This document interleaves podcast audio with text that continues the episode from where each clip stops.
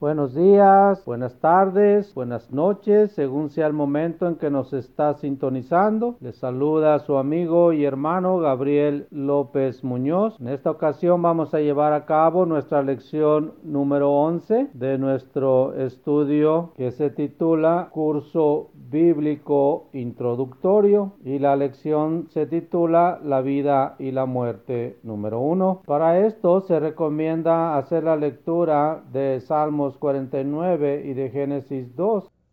Muy bien, empezamos. Ya no puedo hacer las cosas que hacía cuando era joven. ¿Con qué frecuencia hemos oído estas palabras? ¿Y qué acertadas son? No necesitamos llegar a la vejez para descubrir que nuestras facultades están fallando. Aún a los 40 años ya no podemos movernos ni pensar tan rápido como cuando éramos jóvenes. Pasamos la vida envejeciendo y sabemos por cierto si es que nos detenemos a pensar en ello algún día moriremos. Las palabras del salmista son verdaderas cuando declara en Salmos 90, versículo 10, los días de nuestra edad son 70 años y si el más robusto son 80 años. Con todo su fortaleza es molestia y trabajo para que pronto pasan y volvamos.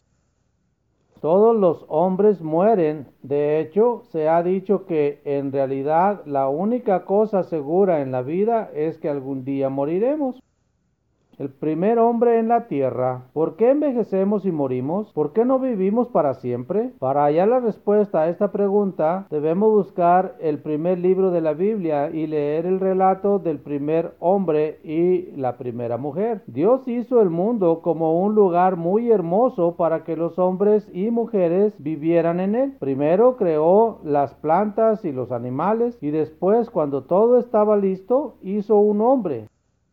En Génesis 2, versículo 7, nos relata. Entonces Jehová Dios formó al hombre del polvo de la tierra con maravillosa pericia fue formado el hombre. Podemos imaginarnos ese cuerpo sin vida tendido en el suelo. ¿Qué pasó después? Dios sopló en su nariz aliento de vida y fue el hombre un ser viviente. El hombre comenzó a respirar, estaba vivo, podía ver, oír, pensar y sentir. Era la más maravillosa de todas las cosas que Dios había hecho. Adán estaba solo. Jehová Dios plantó un huerto en Edén al oriente y puso ahí al hombre que había formado.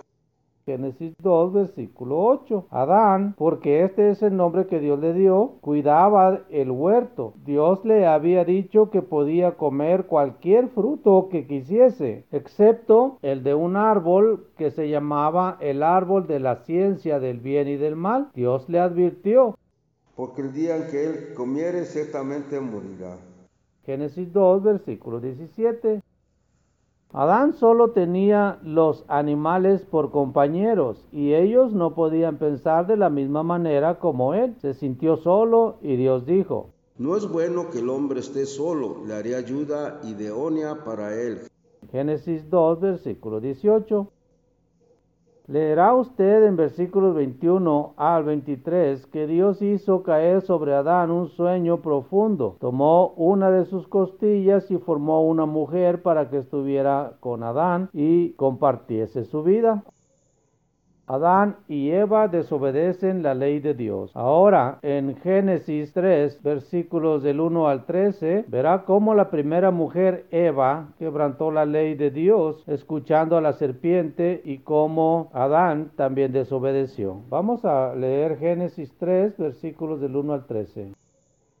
Pero la serpiente era astuta, más que todos los animales del campo que Jehová Dios había hecho, la cual dijo a la mujer, con que Dios os ha dicho, no comáis de todo árbol del huerto. Y la mujer respondió a la serpiente, del fruto de los árboles del huerto podemos comer, pero del fruto del árbol que está en medio del huerto, dijo Dios, no comerás de él, ni le tocarás para que no mueras. Entonces la serpiente dijo a la mujer, no morirás, sino que sabe Dios que el día que comas de él serán abiertos vuestros ojos y serán como Dios sabiendo el bien y el mal. Y vio la mujer que el árbol era bueno para comer y que era agradable a los ojos y árbol codiciable para alcanzar la sabiduría y tomó de su fruto y comió y dio también a su marido, el cual comió así como ella. Entonces fueron abiertos los ojos de ambos y conocieron que estaban desnudos. Entonces cosieron hojas de higuera se hicieron delantales. Y oyeron la voz de Jehová Dios que se paseaba en el huerto al aire del día. Y el hombre y su mujer se escondieron de la presencia de Jehová Dios entre los árboles del huerto. Mas Jehová Dios llamó al hombre y le dijo, ¿dónde estás tú? Y él respondió, oí tu voz en el huerto y tuve miedo porque estaba desnudo y me escondí. Y Dios le dijo, ¿quién te enseñó que estabas desnudo? ¿Has comido del árbol del que yo te mandé no comieses? Y el hombre respondió, la mujer que me por compañera me dio del árbol y yo comí. Entonces Jehová Dios dijo a la mujer, ¿qué es lo que has hecho? Y dijo la mujer, la serpiente me engañó y comí. Violando la ley de Dios, pecaron, y como ya vimos, la paga del pecado es muerte. También lo sabían el hombre y su mujer, porque Dios había dicho a Adán, El día que de él comieres, ciertamente morirás y viene el castigo. La serpiente fue castigada por su participación en la desobediencia. Adán y Eva fueron condenados a muerte y expulsados del huerto. Aunque vivieron un largo tiempo después de esto, Adán y su esposa se transformaron en seres mortales, tal como nosotros, se cansaban y se enfermaban y por fin envejecieron y murieron. Así se hicieron realidad las palabras de Dios pues polvo eres y al polvo volverás. En Génesis 3, versículo 19. Usted recordará que cuando Dios creó a Adán, sopló en su nariz aliento de vida y fue el hombre un ser o alma viviente. Todos los seres humanos son almas vivientes, pero cuando dejan de respirar, su vida se va y vuelven al polvo. Dice Eclesiastés 9, versículos 5 y 6. Porque todos los que viven saben que han de morir, pero los muertos nada saben ni tienen más paga, porque su memoria está puesta en el olvido. También su amor y su odio y su envidia fenecieron ya, y nunca más tendrán parte en todo lo que se hace debajo del sol. O como leemos también en Salmos 146, versículos 3 y 4, que dice, no confíes en los príncipes ni en hijo de hombre, porque no hay en él salvación, pues sale su aliento y vuelve a la tierra. En ese mismo día aparecen sus pensamientos. Pecado y muerte en el mundo. El apóstol Pablo nos ayuda a comprender cómo esto nos afecta a nosotros, diciendo, por tanto, como el pecado entró en el mundo por un hombre y por el pecado la muerte, así la muerte pasó a todos los hombres por cuanto todos pecaron. Romanos 5, versículo 12. Adán y Eva se volvieron pecadores, somos sus hijos y por lo tanto somos también pecadores. Nuestra naturaleza misma es pecaminosa o como Pablo lo expresa, somos por naturaleza hijos de desobediencia. En Efesios 2 y versículo 2. No tenemos la culpa de haber nacido en una naturaleza pecaminosa y moribunda, pero sí seremos culpados si rechazamos la salvación que Dios nos ofrece por librarnos de la situación desesperante en que nos encontramos. Tenemos la responsabilidad de cambiar los malos impulsos de nuestro corazón y vivir rectamente delante de Dios. Ahora podemos comprender mejor la importancia de la oportunidad que describe el Evangelio de Juan. En Juan 3:16 nos dice, porque de tal manera amó Dios al mundo que ha dado a su Hijo unigénito para que todo aquel que en él cree no se pierda, más tenga vida eterna. Muy bien, vamos a hacer un pequeño resumen acerca de esta lección. Y número uno, Dios hizo a Adán del polvo de la tierra. a la cual volveremos después de nuestra muerte o al morir. Número dos, lo hizo vivir soplando en su nariz aliento de vida, que esto viene a ser el aire que respiramos. Número tres, Dios dio a Adán un mandamiento diciéndole que si lo quebrantaba, lo castigaría con la muerte, por lo cual esta desobediencia vino a pasar a todos nosotros, porque en Adán todos mueren, así nosotros también, como somos hijos de Adán y Eva, también heredamos esta pecaminosidad y por ende la muerte.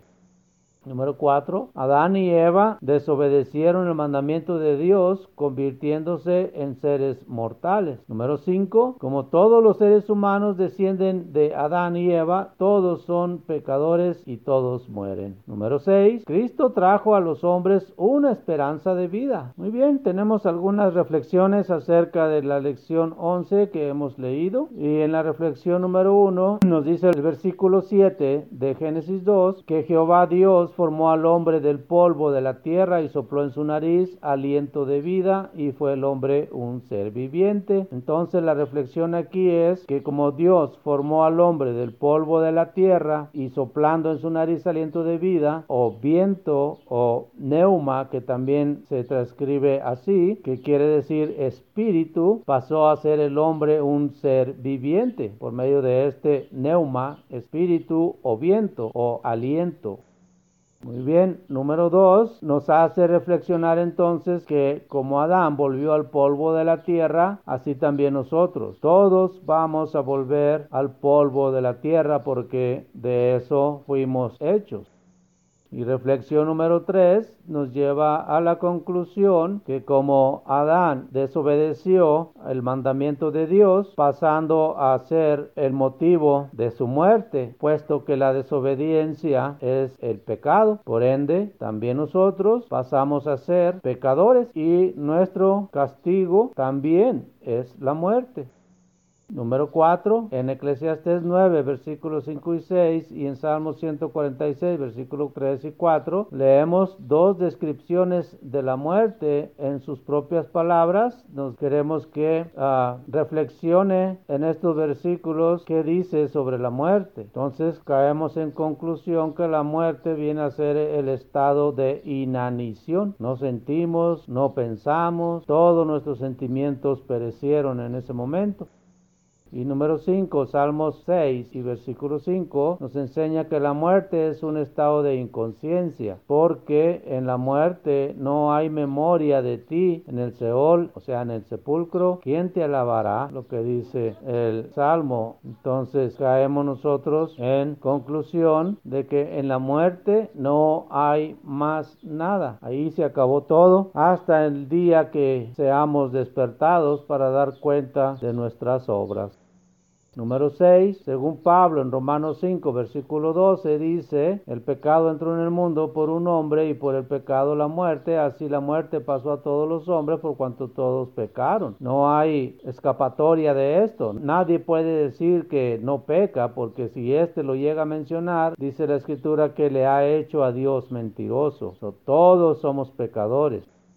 Y una pregunta que nos hace aquí el estudio dice, ¿ha pecado usted en su vida? ¿Va a morir usted? Claro que sí, todos somos pecadores y todos vamos a morir. Muy bien amigos, esto ha sido nuestra lección número 11. Espero y les haya sido de provecho. No se pierda la lección número 12, la vida y la muerte número 2. Va a estar muy interesante. Ya sabes, si tiene alguna duda o pregunta, no dude en llamarnos. Estamos en el 33 10 19 30 3838. Si gusta hacerlo telefónicamente, persona a persona, podemos llevar a cabo una charla. Y si gusta hacerlo vía electrónica, estamos en estudios bíblicos México arroba gmail.com o en www.labiblia.com. Ahí estaremos para atenderlo con mucho gusto. Sin más, se despide su amigo y hermano Gabriel López Muñoz. Nos estaremos escuchando hasta la próxima y que Dios me los bendiga mucho en el estudio de su palabra. Hasta la próxima.